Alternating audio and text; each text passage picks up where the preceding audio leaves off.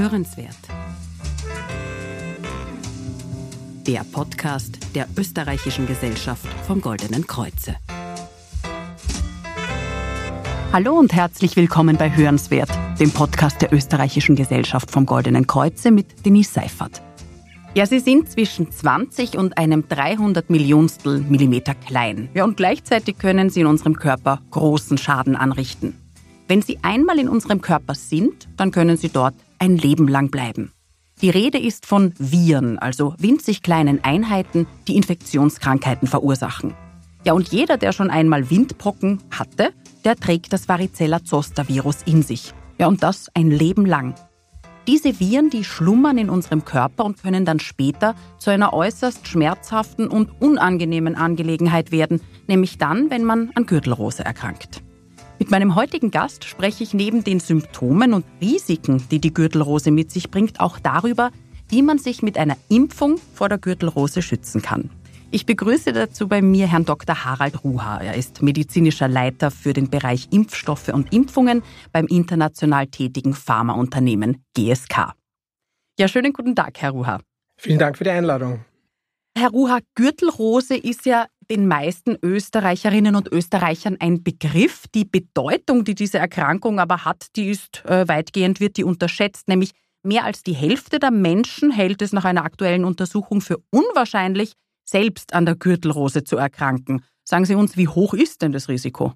Das Risiko an Gürtelrose zu erkranken ist äh, relativ hoch. Also man weiß, dass einer von drei Personen, also eine von drei Personen erkrankt im Laufe des Lebens an, an Gürtelrose. Es ist wie so oft, dass wir in Österreich da keine genauen Zahlen dafür haben. Aber was wir da tun, wenn wir keine Zahlen haben in Österreich, ist in der Regel, dass wir nach Deutschland schauen und das dann runterrechnen auf unsere Bevölkerung und wenn man das tut, dann kommt man in Österreich auf ungefähr 40.000 Gürtelrose-Fälle pro Jahr, also durchaus eine beachtliche Zahl.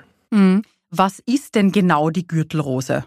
Bei der Gürtelrose, Sie haben es eingangs schon beschrieben, jetzt in der Einladung, ist es so, dass es in Wirklichkeit eine Reaktivierung ist von einer Viruserkrankung, die in Wirklichkeit schon zurückliegt. Also es ist die Infektion mit dem Varicella-Zoster-Virus, ja, die sozusagen in der Erstinfektion die Windpocken auslöst. Da gibt es unterschiedliche Namen dafür in Österreich. Also es ist Windpocken, Feuchtblattern, Schafblattern, je nachdem, wo man sich in Österreich aufhält.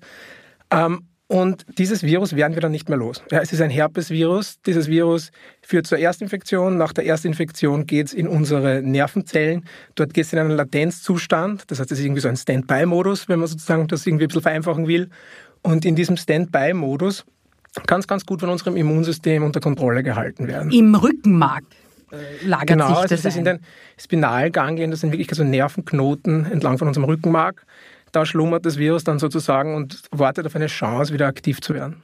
Genau, und daher kommt ja auch der Name, ne? weil Gürtelrose, das klingt irgendwie so, ja, fast ein bisschen poetisch, aber es hat tatsächlich damit zu tun, dass wenn sich dieses Virus reaktiviert und dann an die Oberfläche kommt, das eben häufig im Bereich vom Gürtel, also sprich von der, von der Leistengegend kommt. Ne? Genau, also es ist so, es steckt schon im Namen von Virus in Wirklichkeit, dass es zwei Krankheiten auslösen kann. Also Varizellen, das ist sozusagen der Begriff, der Fachbegriff für die Windbocken. Ja, und der Zoster steht eben für Gürtel, das ist das griechische Wort für Gürtel und das deutet eben darauf hin, dass es zwei Krankheiten auslösen kann. Und es ist so, wie Sie sagen. Es ist so, dass das Virus wird aktiv in den Spinalganglien dann, ja, äh, fängt an, wieder sich zu vermehren und wandert dann in Wirklichkeit den Nerv entlang ja, bis zur Hautoberfläche. Und dieser ganze Hautbereich, also das Dermatom heißt der Fachbegriff dafür, das sozusagen von diesem Nerv versorgt wird, dort tritt dann die Gürtelrose auf, also der sichtbare Teil der Gürtelrose, was eben dieser sehr charakteristische Bläschenausschlag ist. Mhm. Und nachdem das sozusagen von einem Nerv kommt, der ganz klar definiert ist davon, wo sozusagen aktiv wird, das Virus, ist es auch immer sehr scharf abgegrenzt. Also das ist auch ein charakteristisches Symptom der Gürtelrose, dass es sozusagen ein sehr stark abgegrenzter, äh, stark abgegrenztes Hautareal ist, wo man das dann sieht.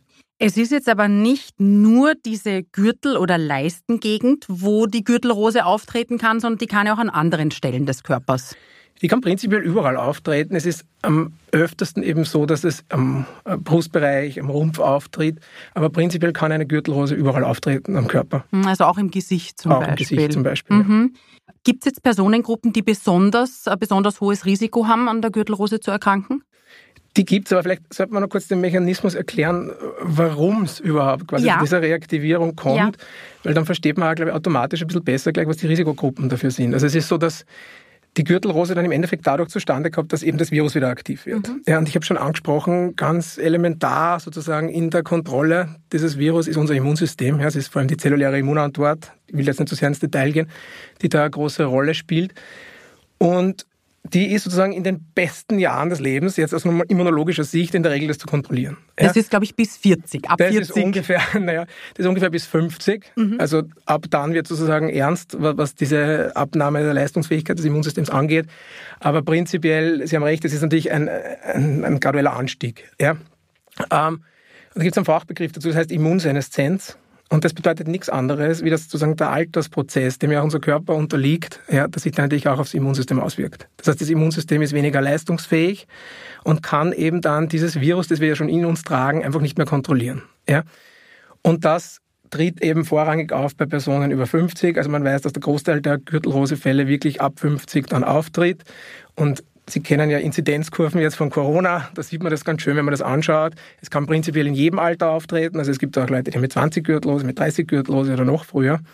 Aber prinzipiell ist es so, dass es eben dann einen starken exponentiellen Anstieg gibt ab dem Alter von ungefähr 50. Mhm. Also entscheidend ist wirklich ähm, sozusagen die Immunschwäche als Risikofaktor, die einfach bei jedem von uns eintritt, irgendwann diese Immunschwäche zum gewissen Grad, weil es einfach Teil des Alterungsprozesses ist. Aber natürlich gibt es auch Personen, die sozusagen durch Grunderkrankungen ja, oder durch eine medikamentös herbeigeführte äh, Immunsuppression dann stärker gefährdet sind. Und dann ist es natürlich nicht mehr nur eine Frage des Alters. Hm.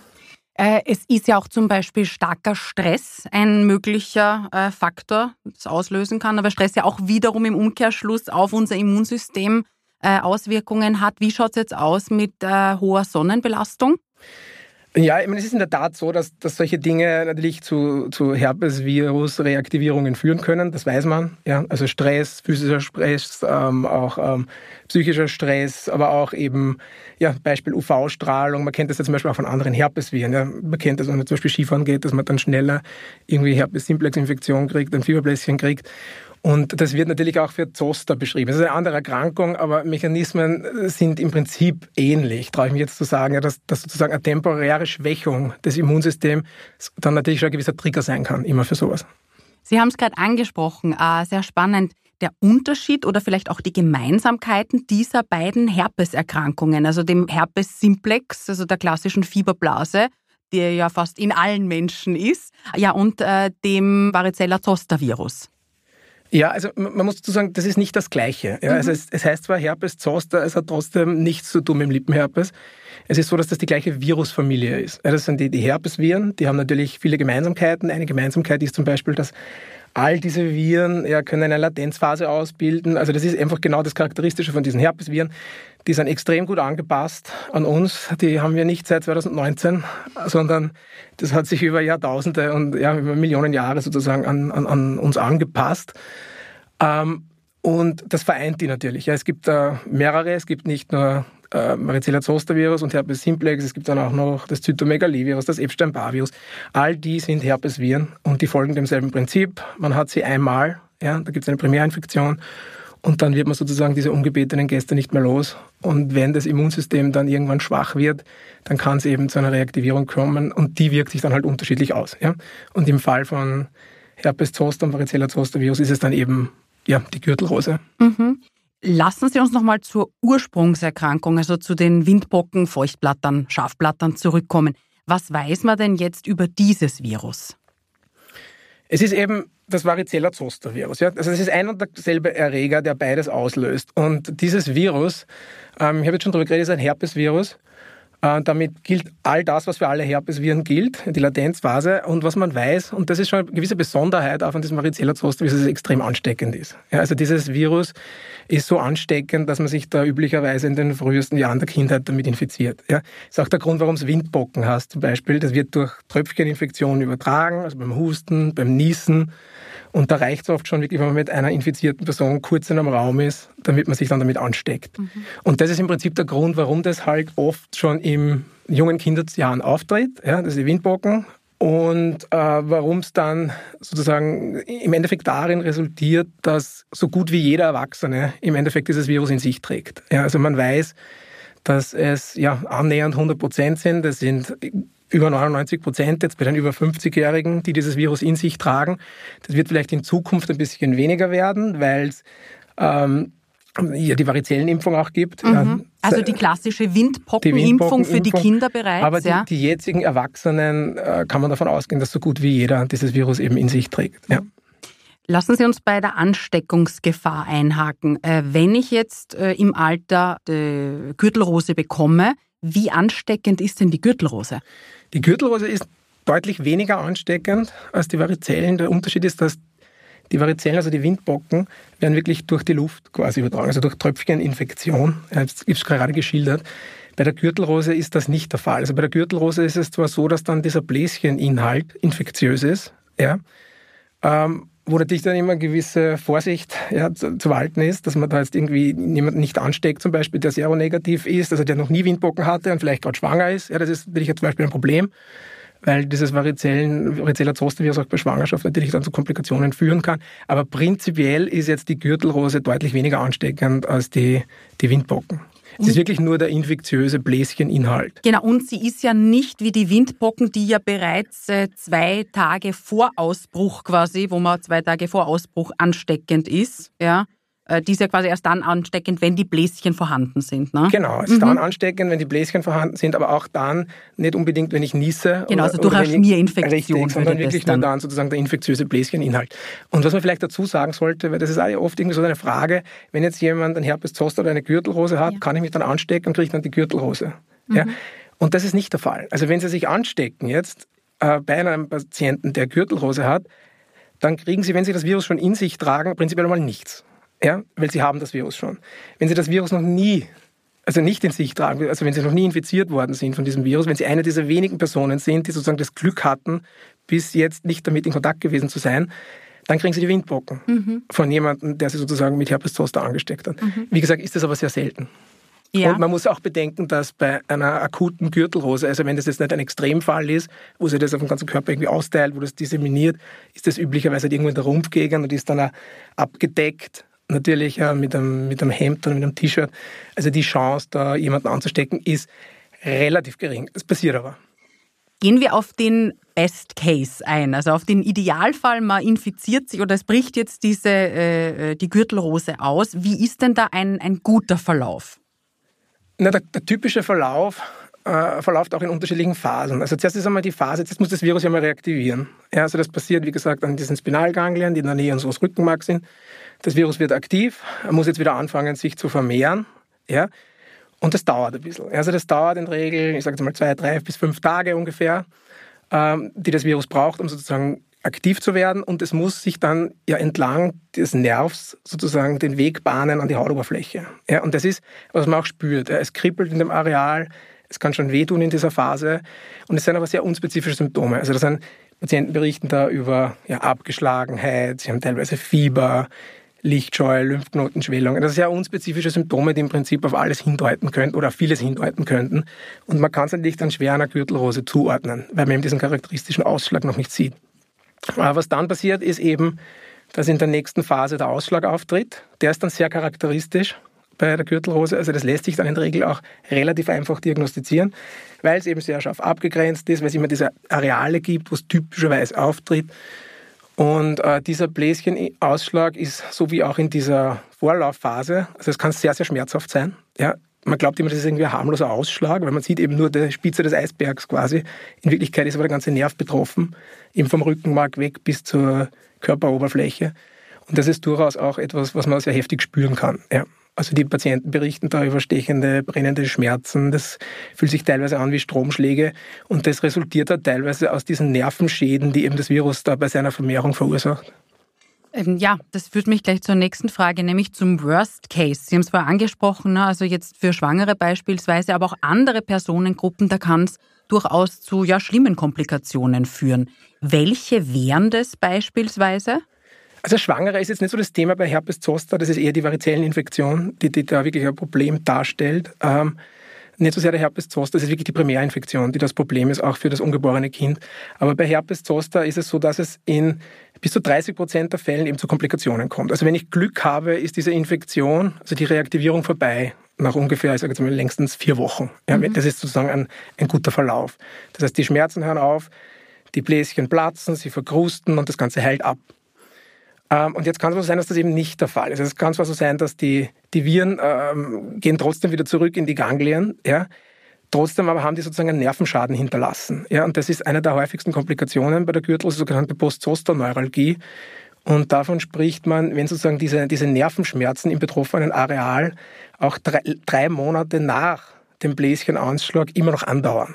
Ja, und drei Monate ist sozusagen das unterste Level. Ab drei Monaten gilt es als Postzosterneuralgie. Es gibt aber auch Fälle, wo sich das über Jahre zieht, beziehungsweise wo das überhaupt nicht mehr gut wird.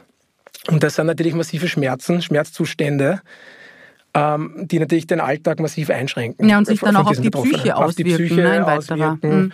und ein Riesenproblem darstellen. Wie ist es denn jetzt mit der Verbreitung? Also wir haben vorher darüber gesprochen, meist ist es ein abgegrenztes Areal. Jetzt kann es aber auch sein, dass sich dieses Virus ausbreitet und auch den gesamten Körper befällt, bis hin zum Gehirn. Das stimmt, das sind Extremfälle. Also wenn wir jetzt über Komplikationen reden, dann sind das die absoluten Extremfälle. Also das wäre dann ein sogenannter disseminierender Zoster, der sich auf ein weiteres Areal ausbreitet. Das ist in der Regel dann der Fall, wenn Patienten sehr stark immunsupprimiert sind. Also das betrifft jetzt nicht den typisch 70-Jährigen, sondern das sind dann wirklich Patienten, die vielleicht eine Stammzelltransplantation gehabt haben oder ähnliches. Also das ist wirklich das sind seltene Fälle. Es gibt aber andere Komplikationen, die da irgendwo noch dazwischen liegen. Ja? Also die zwar nicht ganz so häufig sind wie jetzt die Postzosterneuralgie, aber auch nicht so selten sind wie jetzt eine disseminierende Zoster oder eben eine Zosterenzephalitis. Und da gehört zum Beispiel dazu, man kennt das vielleicht, so dieser Zoster ophthalmicus oder Zoster oticus. Das sind eben Fälle, wo jetzt äh, zum einen zum Beispiel das Ohr betroffen ist. Ja, das kann zu Taubheit führen. Und beim Zoster, Zoster ophthalmicus eben der Sehnerv auch betroffen ist. Das ist gar nicht so selten, das sind 10 bis 25 Prozent Prozent immer mhm. noch. Ähm, und das kann eben auch im, im Worst Case durch die Vernarbungen bis zur Erblindung führen. Mhm, mhm. Ähm, jetzt gibt es ja eine Impfung gegen die Windpocken, haben wir vorher schon besprochen. Äh, wie sieht es denn jetzt aus, eine Impfung gegen Gürtelrose? Ja, im Prinzip gibt es gegen ein und dasselbe Virus unterschiedliche Impfungen und, und, und Impfstrategien. Und wie gesagt, man kann an zwei Fronten sozusagen ansetzen. Das eine ist sozusagen die Impfung gegen die Varizellen. Mhm. Die ist gedacht für Personen, die eben noch nie Kontakt mit diesem Virus haben, gehabt haben, um eben diese erste Infektion zu verhindern. Ja, das ist die Variziellenimpfung, die ist deswegen im österreichischen Impfplan empfohlen ab dem vollendeten ersten Lebensjahr, weil da ist es eben relevant, da stecken sich die Kinder an. Ähm, und dann gibt es eben für die Personen, die sozusagen schon infiziert sind, die das Virus schon in sich tragen, und ich wiederhole das trotzdem noch einmal, das sind quasi so gut wie alle Erwachsenen, ja, also nicht 100 Prozent, aber über 99 Prozent der über 50-Jährigen. Ähm, für die gibt es dann eben die Zoster-Impfung und die zielt darauf ab, sozusagen das Immunsystem wiederherzustellen. Ja, ich habe es zuerst versucht zu erklären, dass das Immunsystem einfach stetig abnimmt im Alter. Das ist der Prozess dieser Immunseneszenz und die Impfung soll sozusagen dieses Gleichgewicht wiederherstellen. Ja, das ist die Idee hinter der Zoster-Impfung. Wo können sich denn jetzt Interessierte informieren, ob sie sich, ja, ob sie in diese Zielgruppe fallen und wie, wenn ja, wie das mit der Impfung ausschaut? Ähm, ja, alle Empfehlungen in Österreich, die es gibt, ähm, beide Impfungen sind empfohlen. In Österreich kann man nachlesen im österreichischen Impfplan. Es gibt in Österreich ein Impfgremium, das äh, anhand einer wissenschaftlichen Analyse dann Impfungen empfiehlt, ja, die medizinisch relevant sind. Das ist im österreichischen Impfplan zusammengefasst und prinzipiell auch für jeden einsehbar. Man kann das abrufen auf der Homepage vom äh, Gesundheitsministerium. Und natürlich kann man sich dann auch persönlich informieren und das ist auch ratsam, wirklich bei seinem, bei seinem Arzt oder bei seiner Ärztin des Vertrauens dass man dann das Gespräch sucht und einmal über dieses Thema spricht. Wenn es jetzt um die Vermeidung geht, noch abschließend. Wir haben es ja vorher erwähnt, dass äh, das Virus immer dann ausbricht, wenn das Immunsystem geschwächt ist. Wenn ich jetzt schaue, dass ich ein möglichst gesundes Leben führe, also möglichst wenig Stress habe, mich viel bewege, die Sonne vermeide, kann ich dadurch einen Ausbruch verhindern von der Gürtelrose? Ist das möglich? Naja, wir, wir haben zuerst schon darüber geredet, dass natürlich Stress ein Trigger sein kann. Ja, starke UV-Abstrahlung kann ein Trigger sein und ähm, kann eben Krankheiten auslösen, so auch die Gürtelrose. Aber leider ist umgekehrt eben nicht so, dass wenn sie diese Dinge verhindern, also wenn sie ein Leben ohne Sonnenbäder führen, dass sie dann sozusagen auf der sicheren Seite sind und dann keine Gürtelrose kriegen können. Es ist halt einfach wirklich so, dass der Hauptrisikofaktor leider unser Immunsystem ist. Und auch wenn wir alle irgendwie das Altern rauszögern möchten und unser Bestes tun, damit wir lange fit bleiben, ist das trotzdem ein ganz natürlicher biologischer Prozess und den können wir nicht stoppen. Mhm. Ja, der eben in der Zelle stattfindet. Genau, ja. Genau. Mhm. Und das wirkt sich ja nicht nur auf Gürtelrose aus. Also man kennt das ja auch von anderen Erkrankungen, ja, dass wir halt besonders sozusagen an den an den Rändern des Lebens, ja, was die Jahre anbelangt, also in der Kindheit oder eben im älteren Erwachsenenalter sozusagen von diesen Infektionskrankheiten betroffen sind. Jetzt ist die Gürtelrose in Österreich und vor allem auch die Impfung gegen Gürtelrose ein relativ neues Thema. Was passiert denn derzeit in Österreich, damit man die Bevölkerung auf genau diesen Punkt sensibilisiert? Ja, also wir, wir bemühen uns natürlich, da Bewusstsein zu schaffen. Äh, Sie haben es ja schon angesprochen, die Österreicher die Österreicher stehen auch nicht alleine da. Also viele glauben, okay, ja, das gibt's, das ist häufig, aber es betrifft mich halt irgendwie nicht. Äh, natürlich ist dem Ganzen nicht so. Also was wir tun ist, dass wir auch sehr viel mit Experten zusammenarbeiten, die eben die schweren Zosterfälle tagtäglich sehen. Ja, also die jetzt irgendwo in Spitälern arbeiten, die einfach wissen, was das bedeutet, äh, wenn man eine Zosterkomplikation hat, die auch ja, wirklich wissen vom Patienten, was das für Schmerzen verursachen kann ähm, und mit denen gemeinsam eben ja, zum einen Fortbildungen anbietet, aber eben auch Aufklärungskampagnen sozusagen für die, für die Laienbevölkerung. Und ein, ein zentrales Element davon ist momentan beispielsweise die, die Gürtelrose-Aufklärungskampagne, die im Fernsehen läuft. Sie haben es vielleicht schon gesehen, die wird auch unterstützt von der österreichischen Ärztekammer. Äh, dann gibt es auch andere Plattformen, ähm, die da sozusagen äh, bespielt werden mit Informationen. Also es gibt eine, im Internet eine Homepage www.gürtelrose-info.at. Also auch die soll der Aufklärung dienen. Was Sie sich dort, wenn Sie hingehen, zum Beispiel anhören können, ist wirklich Schilderungen von Betroffenen, die das gehabt haben. Also wie hat sich das ausgewirkt, wie hat das mein Leben beeinträchtigt ähm, und so weiter. Und eine, eine Person, die man vielleicht kennt, die sich da auch sehr stark dafür einsetzt und die da auch ihre Schilderungen ähm, zur Verfügung gestellt hat, ist äh, Martina Rupp. Sie kennen sie wahrscheinlich. Die war auch selbst betroffen und engagiert sich da sehr stark auch in dieser ja, Aufklärungskampagne.